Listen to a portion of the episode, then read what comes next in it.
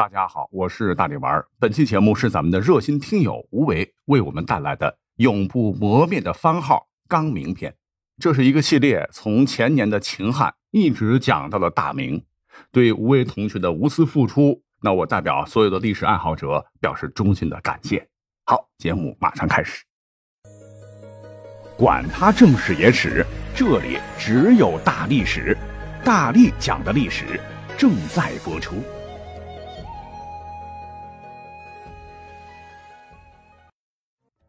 公元一三六八年，朱元璋在南京称帝，建立了明朝。中国的历史迎来了新的篇章，但可能是受清朝人所编写的明史的影响，很长一段时间以来，大家似乎对明朝的评价并不高。那这些年呢，随着明朝那些事儿的热销，人们才开始对明朝那段历史又有了不同的认识，还伴随着出现了海量的明粉。客观来讲，哈，明朝呢建国时能打跑蒙元，出境作战可以在朝鲜半岛痛殴小日本。明初和明末在海上两位郑大人也牛的一批，大明武装力量的强大自然是没得说。所以今天呢，我们就来聊一聊明军中那些赫赫有名的部队。翻看历史，哈，明朝的头几位皇帝。除了朱允文啊，其他的几位呢，在战场上那都不含糊。但是呢，到了明英宗朱祁镇的时候，把老朱家的脸都丢光了。一四四九年土木堡之变，差点让大明在立国不足百年的时候就上演前朝靖康之耻的悲剧。那这段历史呢，大家都比较熟悉了哈，不再赘述。此战，大明精锐部队损失惨重，明军三大营几乎全军覆没。皇帝呢也被抓了俘虏，说瓦剌太师也先就带着这位身份高贵的俘虏，当时呢来到大同，企图拿下这里作为进攻京师的前进基地。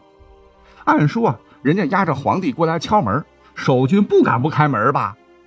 但此时的大同守将叫郭登，还真就不开，而且呢他还不露面。这倒不是他胆小啊，是作为主将。皇帝在下面让你开门，你能不开吗？但小兵没有主将的命令，那是不能开门的。将在外，君命有所不受。郭登就利用这一点蹲在墙角跟野仙是躲猫猫。就这么地磨叽了半天，哎，我们知道草原民族那是能歌善舞啊啊！野仙在城下急得都唱起了：“大同军乖乖，把门开开，快点开开，皇帝要进来啊！”而守军的弟兄们也很有礼貌的回唱：“哈，不开不开就不开，郭登不让开，我们也不敢开呀！”把野仙气得直蹦高。而且呢，大同是城防坚固，蒙古骑兵虽然说野战很猛，打遍天下也曾无敌手，但是攻坚能力有限，最后啊，只能悻悻的离开了。这保住大同，让野仙不得不暂时撤回草原，给于谦、于少保也争取了宝贵的时间。在北京建立城防之后，关系大明生死的北京保卫战，郭登呢也应该拿到一枚军功章。其实说真的哈，当时郭登手底下也就百几号兄弟吧，战马百十匹，想打也没法打，所以才搞了这么一出。不过呢，报仇的机会很快就到。那么说是在景泰元年一四五零年初，也就是土木之变的第二年。也先是再次率领大军，气势汹汹进攻大同。郭登得到消息以后，心里咯噔一下。一方面安排好守城防御，另一面呢，亲率八百骑兵出城迎敌。当夜，部队行至大同东南七十华里的水头，已是夜半时分呐。前突的侦察兵回报说，距此二十里外的沙窝发现大批瓦剌军的营帐。郭登立即召集将士，准备出击。而此时，部下却纷纷交头接耳，是面露惧色。其实啊，这也不奇怪。明军现在的野战能力已经大不如前了。北京保卫战之所以能够胜利，那是依赖坚固的城防，才打赢了蒙古铁骑。更何况此时是敌众我寡，真打起来，就这几百号人，怕是不够看呐。而主帅郭登却认为，此时瓦剌军尚不知明军会主动出击。趁着天黑揍他丫的，真打不过还能借着夜色撤退，于是啊，全军就再无异议，是马不停蹄的杀向瓦剌军。在拂晓时分，八百壮士在郭将军的带领下就到达沙窝，旋即向敌营发起冲击。冲啊！杀！当当当当当！啊，这对明军啊是大同守军的精锐，而且呢还有个特点，就是嗓门特别大。您想啊，山西的汉子哪个不能来两句信天游啊？此时高声呐喊，杀进敌营。而瓦剌军除了少量巡逻的岗哨以及个别起来嘘嘘的哥们儿外，大部分还在沉睡当中啊。千里奔袭够累的了，睡得正香呢啊，冷不丁的被劫营。全都蒙圈了，听着喊杀声啊，怎么也得有上万人呐！郭登啊，就带领着兄弟们，像是一股旋风，在瓦剌军营里是来回驰骋，搅和的对方人仰马翻。到这会儿呢，野间才从被窝里爬出来，睡眼惺忪啊，看到眼前这一锅粥的场面，他知道完了，已经没法组织有效的还击了，而且对方人数不明。反正听着声挺吓人的，就是杀呀砍的的，四处都是瓦剌军的惨叫声。所谓是三十六计走为上，于是是翻身上马，狼狈逃窜。而郭登却不想这么容易的放过他们。去年啊，你们堵着老子的城门唱歌，今天我不打你个满脸桃花开，你们就不知道花儿为什么这么红。当然，这么做也不光是为了赌气。毕竟自己带来的人太少，这会儿啊天也快亮了。一旦对方跑开后，发现明军就几百人，很可能杀个回马枪。哎，这可都是骑兵啊！于是啊，老郭指挥部队又掩杀了四十余里，直到瓦剌军被彻底的吓破胆，头也不回的逃跑了，才罢住。这场景就很有意思了，几百号人撵着几万人跑，就好比是一小群狼在撵一大群的羊。曾经让整个世界为之惧色的蒙古铁骑，这次脸真的是丢得完完的了。此战就是著名的沙窝之战，真是一扫明军之前在野战中的颓势，极大的振奋了明朝上下的信心和士气。要说这位郭登，我觉得真是被历史所遗忘的一位名将啊！他刚到大同时，能作战的士兵才数百人，战马也只有一百多匹。而在他任职大同守将的两年里，战马呢就已经达到了一万五千匹，精兵数万，毅然成为了一座巨大的军事堡垒，震慑着北方草原。而山西大同跟河北宣化一线的大明骑兵被合称为宣大骑兵，在大明近三百年间，这支军队当中啊，也涌现出了一大批如马芳、王崇古、卢象升等优秀将领，成为大明北方边境的。不朽传奇。那说完了陆上，咱们下面呢再来讲讲水军。说是在大明永乐年间，三宝太监郑和奉命下西洋，开创了中国海上大探险的序幕。只是很可惜啊，明朝后来开始海禁，那支曾经下西洋的强大远洋舰队成为了绝唱。可即便如此，明朝的海上军事力量是依旧非常强大的。只是苦于没有对手，直到一五九八年陆良海战中，沉寂了许久的大明水师终于得以一展身手。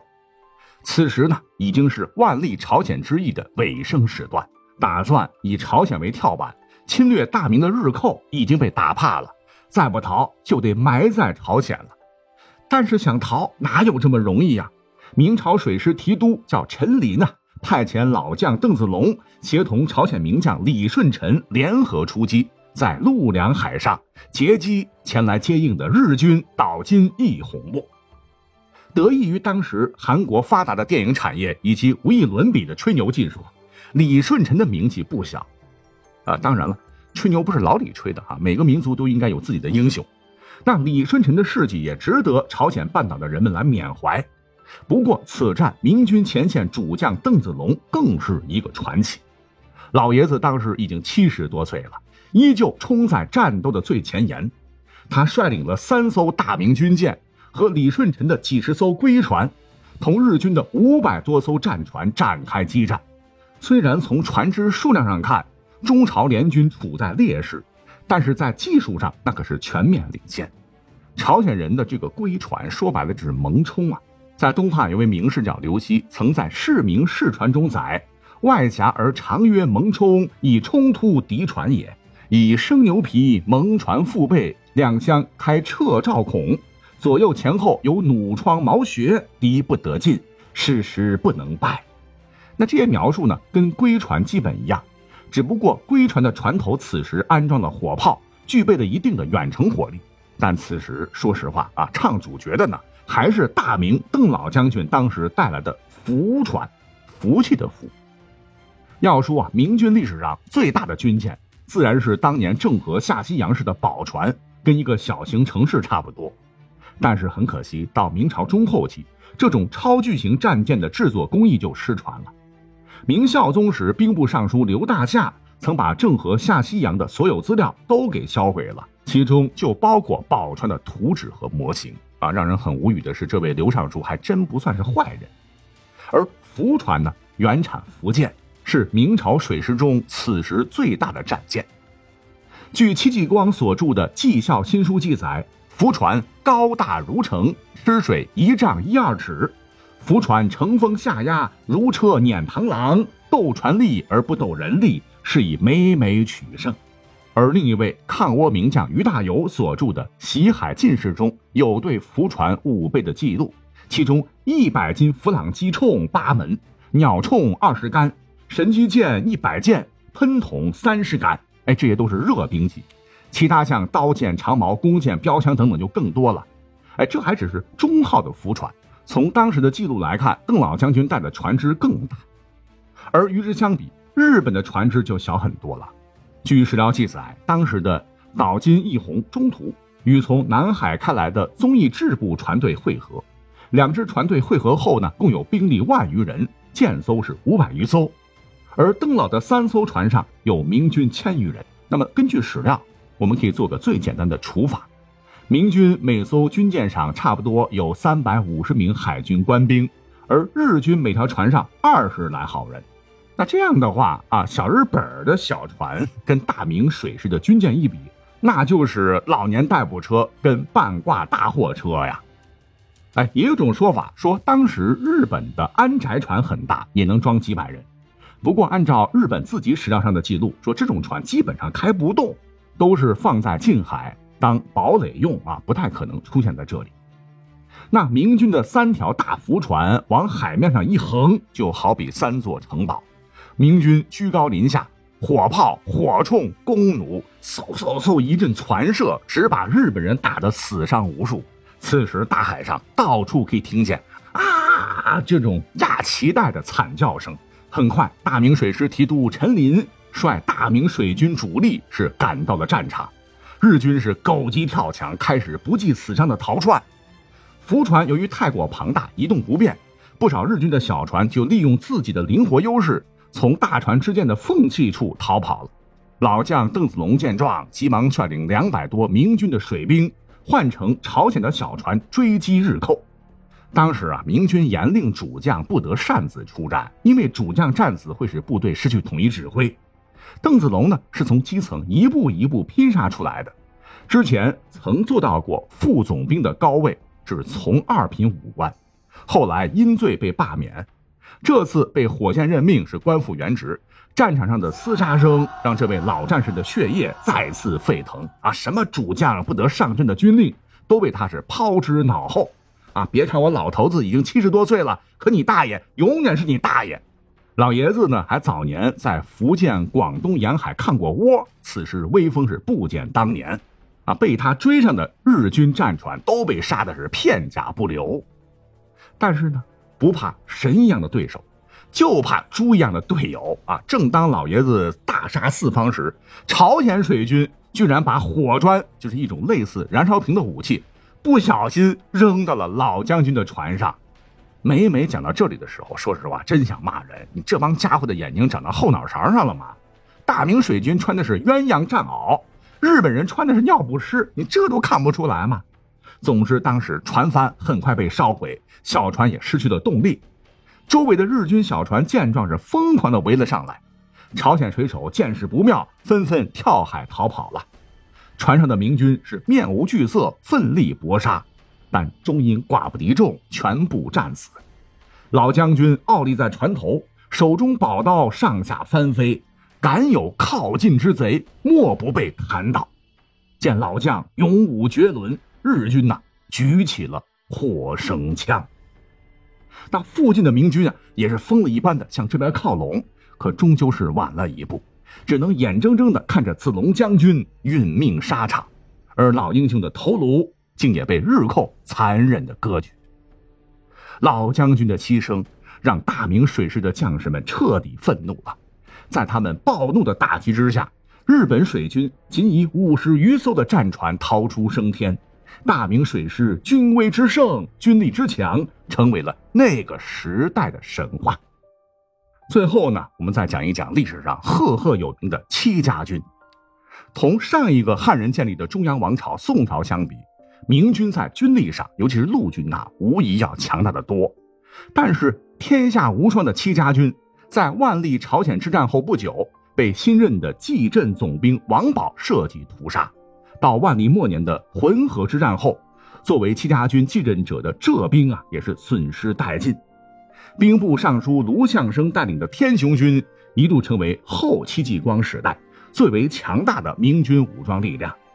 但是呢，由于来自明廷内部的掣肘，卢象升的部队主力被抽调他用，最后不得不以区区五千人面对后金主力八万余人的猛攻，卢象升是死战不退，最终以身殉国，麾下将士几乎全部战死沙场。而此时，率领数万关宁铁骑的太监高启乾就在不远处是袖手旁观。之后的岁月里。清廷出于种种目的，又对明朝不断的抹黑。那试想一下，清初文字狱横行，明史案入狱者千余人，被杀者七十余人，凌迟十八人。这种社会环境下撰写的史书有多少可信度？以至于多年以来，人们对明朝有着各种各样的误解。那么，在明帝国二百七十六年漫长的岁月中，一直有相当数量的明军保持着强大的战斗力。他们用鲜血和生命支撑了一个伟大帝国的脊梁。